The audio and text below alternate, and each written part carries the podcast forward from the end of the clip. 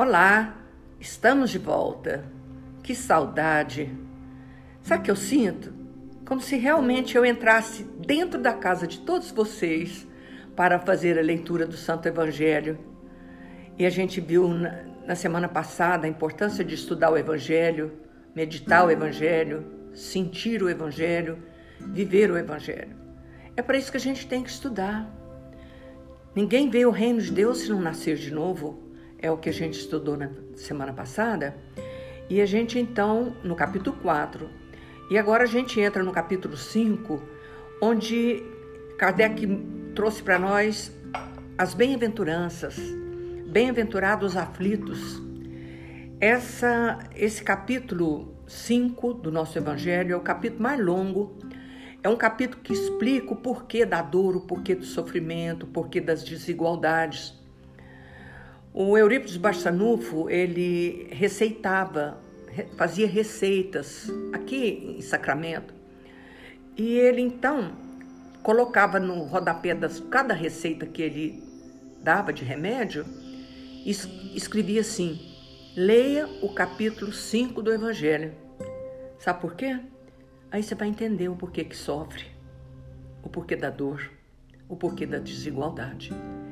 Eu recomendo muito isso, lembrando a vida dele, eu disse para Sanufo, pelo seguinte, porque se você ler o capítulo 5 repetidas vezes, quando terminar, volta. Quando terminar, volta. Eu, quando, antes dessa pandemia, eu fazia palestra em d'Arc, em outros lugares, eu sempre falei isso quando eu começo esse capítulo. E eu falei para a menina. E ela então, num dos encontros lá de novo, ela falou: Vera, eu tô lendo o capítulo 5, repetidas vezes, como você falou. Como que a gente entende? É como se fosse um resumo da doutrina espírita, eu, eu sempre falo isso. Como que a gente entende mais desse jeito? Então, vocês que estão estudando o Evangelho, quiser fazer esse exercício, começa o capítulo 5, lê devagar. Quando chegar no fim, volta no capítulo 5. Faça isso repetidas vezes, vocês vão ver como que a gente vai entender melhor o porquê da dor. Você acha que pode viver nesse mundo sem dor? É uma pergunta para se pensar, né? Então, bem-aventurados aflitos. Bem-aventurados que choram, porque serão consolados. Bem-aventurados que têm fome e sede de justiça, porque serão saciados. Bem-aventurados que sofrem perseguição pela justiça, porque o reino dos céus é para eles. Anotou Mateus. Vós sois bem-aventurados, vós que sois pobres, porque o reino dos céus é para vós. Vós sois bem-aventurados, vós que agora tendes fome, porque sereis saciados. Vós sois felizes, Vós que agora chorais, porque rireis. Anotou Lucas. Então, veja bem, mas ai de vós ricos, porque tende vossa consolação neste mundo. Ai de vós que estáis saciado, porque tereis fome. Ai de vós que rides agora, porque sereis reduzido ao pranto e às lágrimas, anotou Lucas. Cada frase, esse, esse é um capítulo espetacular para se estudar bem devagar, bem lentamente, você só vai entender isso aqui porque ninguém quer sofrer. Mas quando a gente entende o porquê que se sofre, fica diferente. Emmanuel diz o seguinte: que tem aflição e tranquilidade, diz Emmanuel. É bom lembrar que existe muita aflição gerando tranquilidade, e há muita tranquilidade gerando aflição. Essa, gera, essa aflição que vai gerar tranquilidade é o momento que nós vamos sofrer resignadamente, com muito amor, sem revolta, aceitando os desígnios de Deus que eu escolhi. Fica muito claro isso. São provas escolhidas. Quando não são provas escolhidas, é encarnação compulsória. Ele não tem condição de escolher, então ele a espiritualidade escolhe para ele. Então, nesse momento de muita aflição, de muito sofrimento, se você souber passar por isso, vai gerar tranquilidade na vida espiritual. E tem muita tranquilidade que vai gerar aflição. Pode lembrar uma bem fácil. Você sai na noite, na balada, enche a cara de cachaça, arranja uma moça, passa a noite com ela. No dia seguinte ela amanhece grávida e você de ressaca. Eu sempre brinco disso. É a tranquilidade que vai gerar aflição depois, né? Então, olha aqui.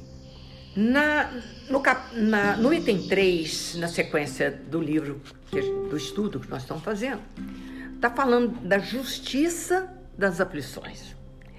E a justiça é junto com a responsabilidade. E sem a lei dos renascimento, não tem como existir justiça. Por isso que a lei do renascimento rege a vida universal. A própria vida na planta, nas pedras, nos animais nos ensinam isso. A alma deve conquistar um por um todos os elementos, todos os atributos de sua grandeza, de seu poder, de sua felicidade, porque traz consigo o gene da divindade, herança genética de Deus. Mas para isso, precisa de obstáculo, precisa da dor, rudes lições, provações, para que inicie a sua sensibilidade. E você aprende, através da livre escolha, escolher o certo, distinguir o certo do errado. E crescer sua vontade. Você só aprecia, olha essa frase, isso eu tirei do livro do livro de Leon Denis, O Porquê da Justiça da Dor. Esse livro é fantástico. Leon Denis foi contemporâneo de Kardec. Eu amo Leon Denis, amo, sou apaixonada. E ele diz assim, ó: você só aprecia os bens que adquire a própria custa. Gente, essa fala é um espetáculo. Sabe aquilo que ganha tudo de mão beijada? Ele não dá valor. Então ele precisa, para dar valor naquilo, muito, muita. Ó, vou ler de novo. Você só aprecia os bens que adquirem a própria custa, penosamente e lentamente. Nossos sofrimentos ocultos ou aparentes são consequência do passado. Vamos ler então, isso aqui eu tirei do livro Leon Denil, porque da dor e do destino. E vamos então buscar Kardec falando da justiça das aflições. Você lembra dessa frase? Que há muita injustiça no mundo, mas não há injustiçado. Essa frase é soberana. As compensações que Jesus promete aos aflitos da terra não podem ocorrer senão na vida futura. Sem a certeza do futuro, essas máximas seriam um contrassenso. Bem mais, seria um engodo.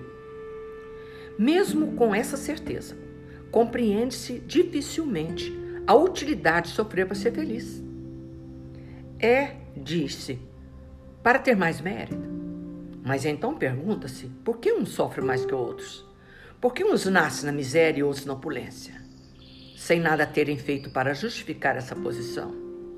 Por que para uns dá tudo certo, enquanto que para o outro tudo parece sorrir? nada dá certo, enquanto que o outro tudo parece sorrir. Mas o que se compreende menos ainda é ver os bens e os males tão desigualmente repartidos entre o vício e a virtude. Ver os homens virtuosos sofrerem ao lado dos maus que prosperam.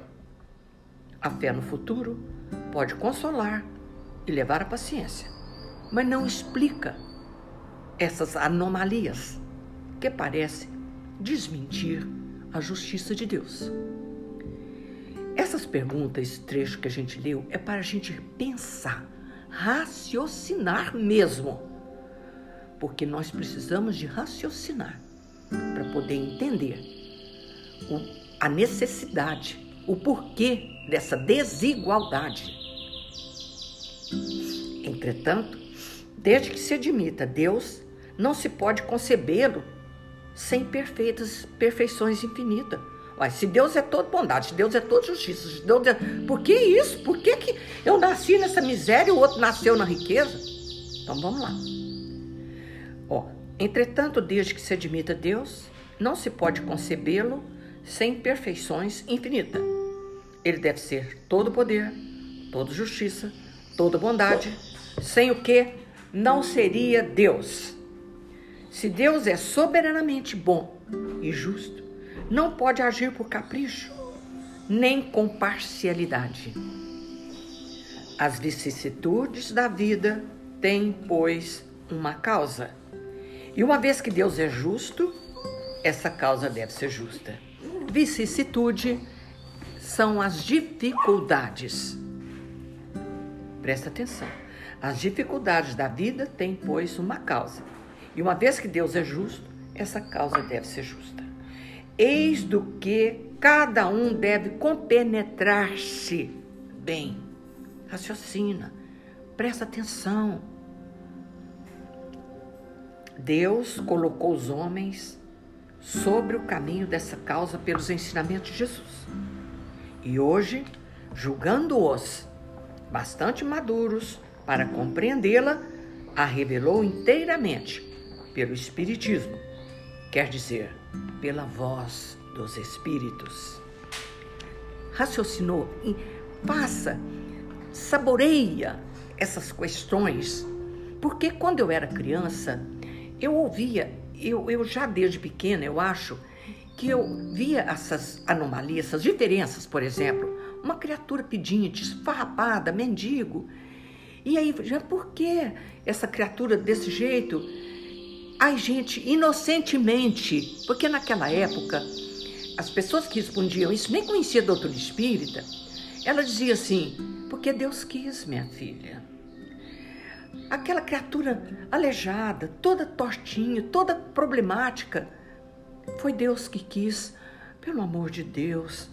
Como que nós podemos imaginar um Deus que quer uma coisa dessa para o seu filho? Isso é consequência e não é punição, presta atenção, é consequência da escolha mal feita, é consequência dos atos estrambelhados do passado. Então a gente precisa entender, graças a Deus, que essa doutrina chegou e nos ensina, através da voz dos Espíritos, o porquê dessas coisas. Porque Deus não quer o sofrimento do homem, mas através da sua justiça, a coisa se processa dessa maneira a, a coisa processa dessa maneira. É a lei soberana de causa e efeito. A lei soberana do plantou, colheu. Porque ninguém colhe aquilo que não, que não plantou. Você não colhe laranja se você colheu, se você plantou limão. Não tem como. Então, através do progresso, do amadurecimento, como ele falou aqui, julgando bastante maduro para compreendê-la, revelou inteiramente pela voz dos Espíritos. Esse capítulo, como eu já disse, é muito longo. Nós vamos dividi-lo em, em etapas, como eu tenho feito por outros, mas eu acho que esse nós vamos dividir mais, porque são muitas questões importantíssimas para a gente estudar. No item 4, ele fala das causas atuais das aflições. E no item 5, causas anteriores das aflições. Então, nós temos que aí fazer um, um, um, estudo e ver que as grandes, os grandes problemas na vida atual é problema que você buscou hoje. Não é coisas do passado. Isso tem que ficar muito claro nas nossas cabeças. Ó, as dificuldades da vida são de duas espécies, se assim pode dizer. Tem duas fontes bem diferentes, que importa distinguir.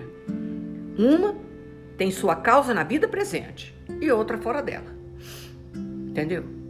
Uma pessoa que nasce com problema genético, um problema sério de, de coisa, a gente vai chegar lá, não é, tem nada a ver nessa vida. É do passado. Mas tem muita coisa que está acontecendo agora pela minha falta de caráter, minha falta de conduta. Ó, remontando a falta dos males terrestres, se reconhecerá que muitos são a consequência natural do seu caráter e do, é, natural do caráter e da conduta daqueles que o suportam. Veja bem, isso é atualíssimo, não tem nada a ver com a vida anterior.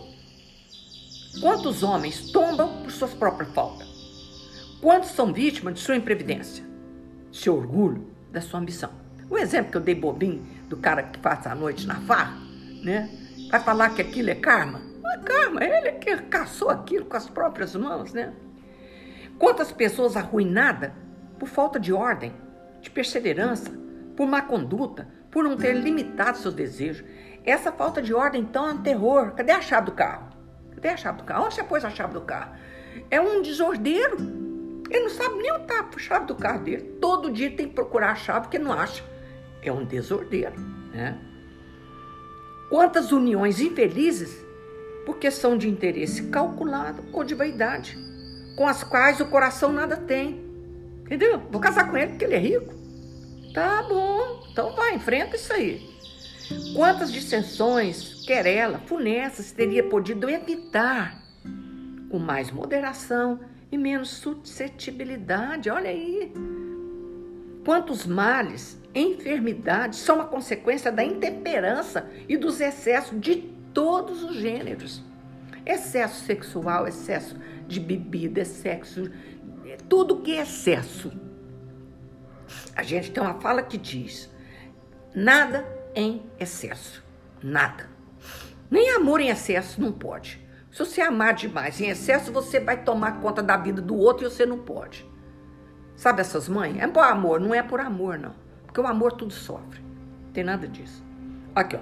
Quantos pais são infelizes com seus filhos porque não combateram suas tendências no princípio? Aqui, sabe que a criança engraçadinha? qualquer coisa dá um tapa na cara das pessoas? Isso é muito triste, gente.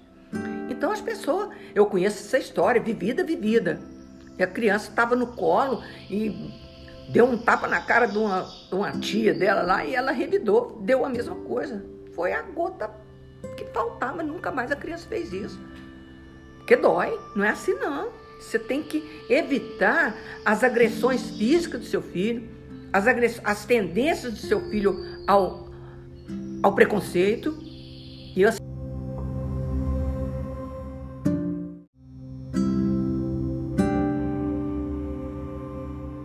Quantos pais infelizes com seus filhos porque não combateram suas más tendências no princípio, por fraqueza ou indiferença, e deixaram se, de se desenvolver nele o germe do orgulho, do egoísmo, do preconceito, da tola vaidade, que secam coração. Depois, mais tarde, recolhendo o que semearam, se espantam e se afligem pela falta de respeito e de ingratidão, porque isso a consequência é mais tarde.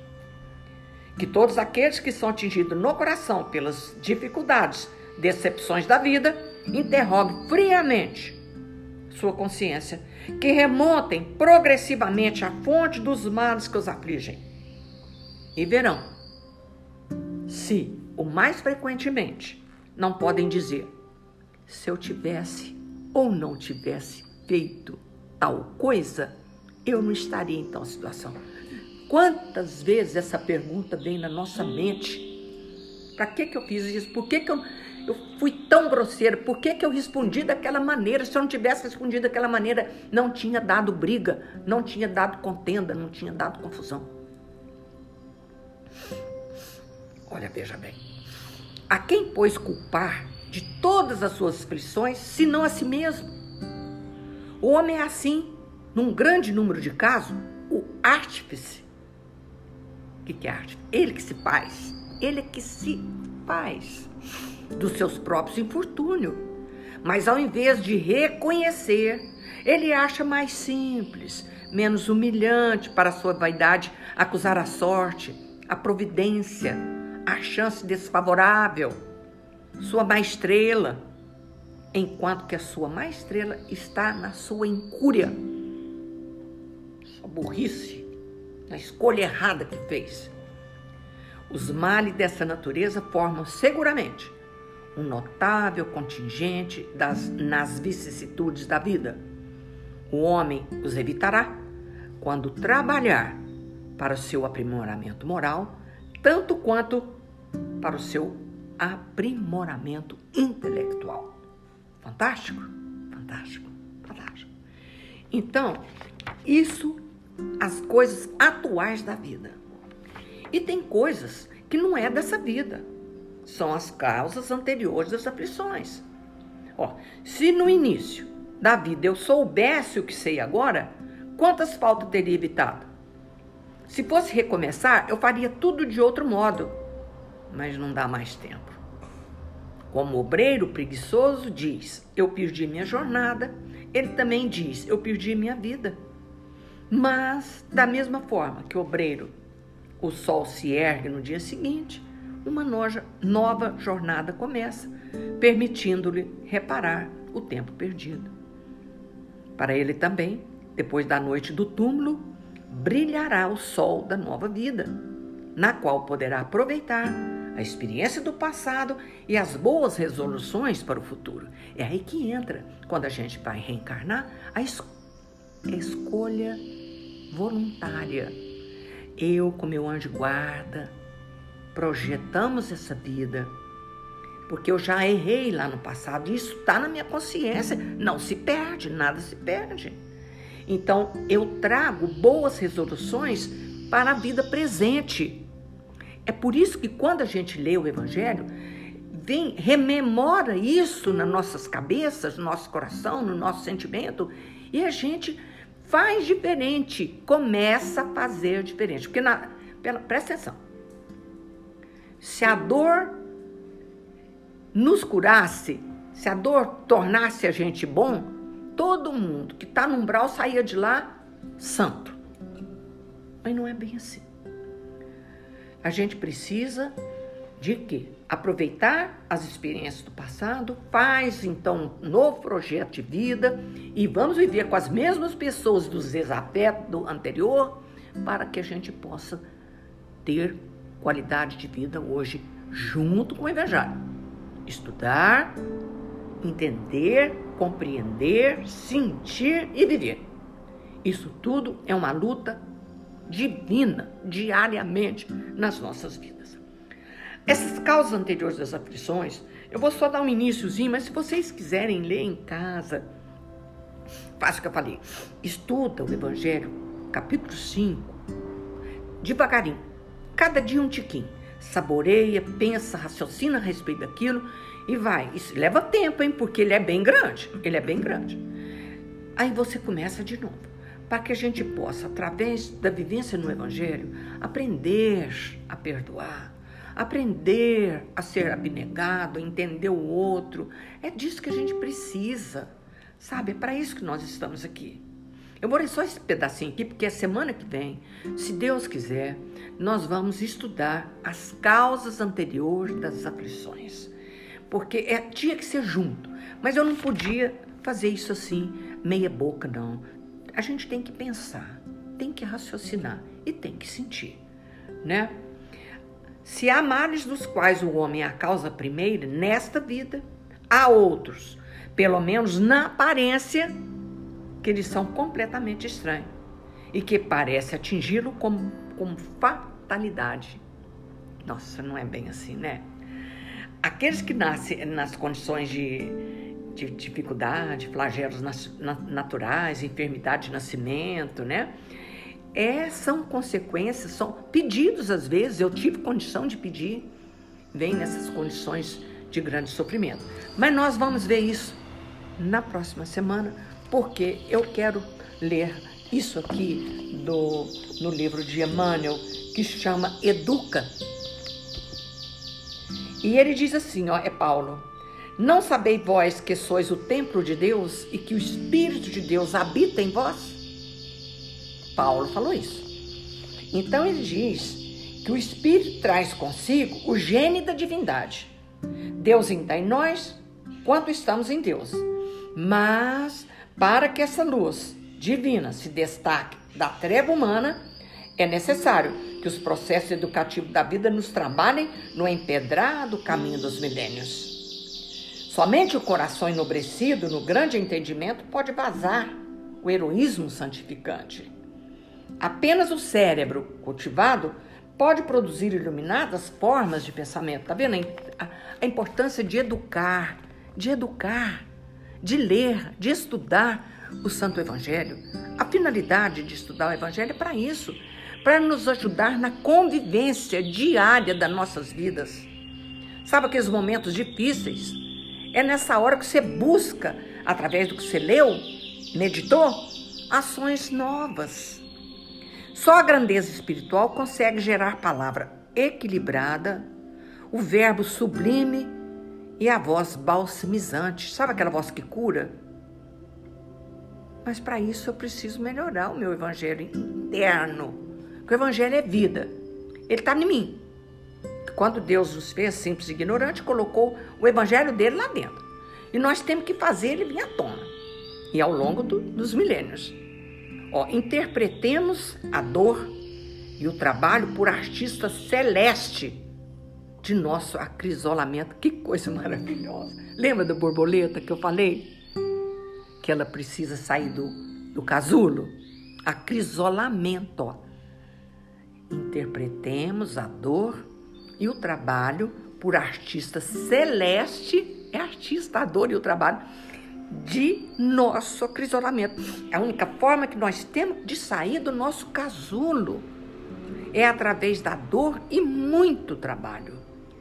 E ele diz mais: educa e transformarás a irracionalidade em inteligência. Lembra? Estudar, entender, desenvolver inteligência? Pois então, educa e transformarás a irracionalidade em inteligência, a inteligência em humanidade e a humanidade em angelitude, que é o nosso destino.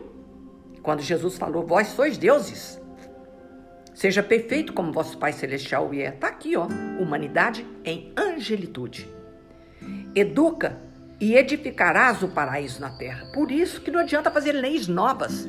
É preciso evangelizar o homem para que esse mundo se transforme. Se sabemos que o Senhor habita em nós, aperfeiçoemos a nossa vida a fim de manifestá-lo. Deus tem que sair de dentro de mim. Não é lindo isso aqui? Emmanuel, eu amo Emmanuel. Sou apaixonada com ele.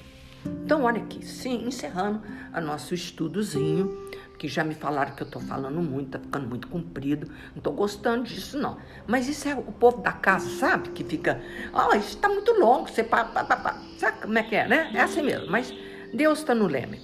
Ó, com os princípios dos renascimento, a ideia de justiça se define ela verifica, você entende através da lei de renascimento. Com ela, o homem aprende a suportar, sem amargura, sem revolta, as existências dolorosas, indispensáveis para a sua purificação. Não é show? É show, é show.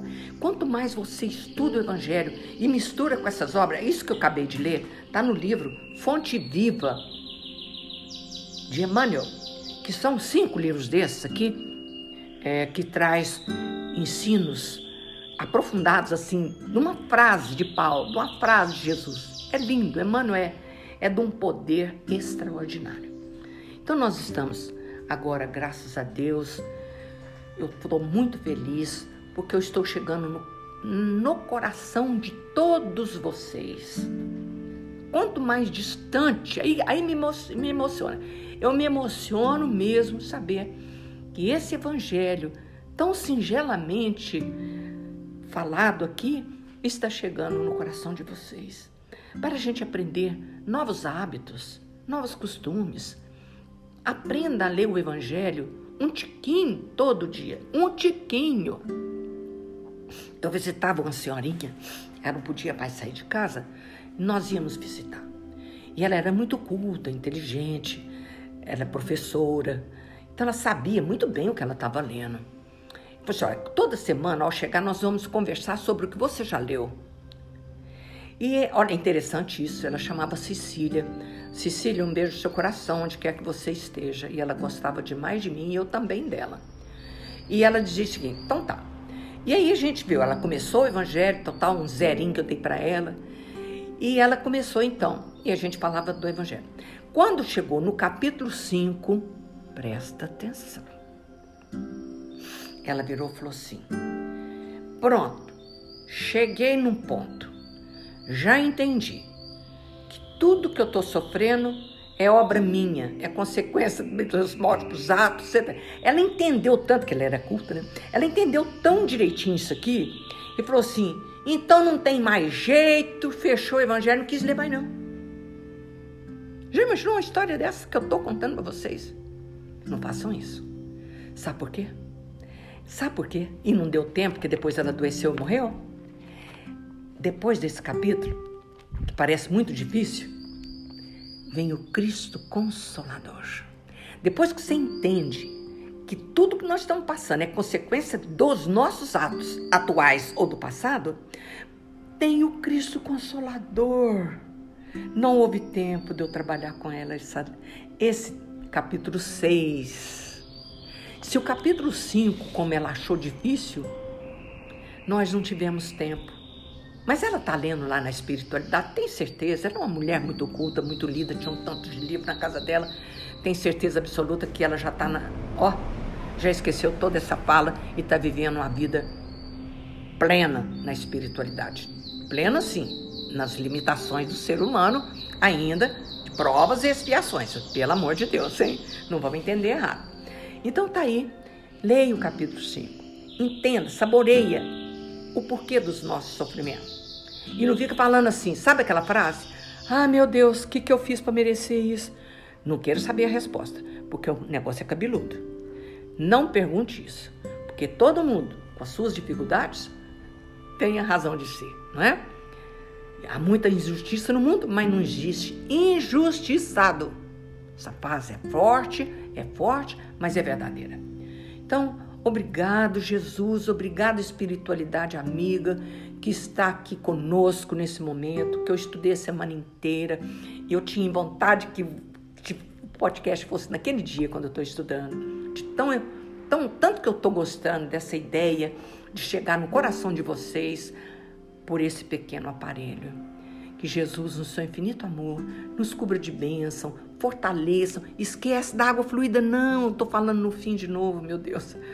Põe a água para fluidificar e ao tomá-la, toma devagar, pedindo a espiritualidade que já pôs o remédio para aquilo fazer bem para nossa saúde mental, espiritual, corporal.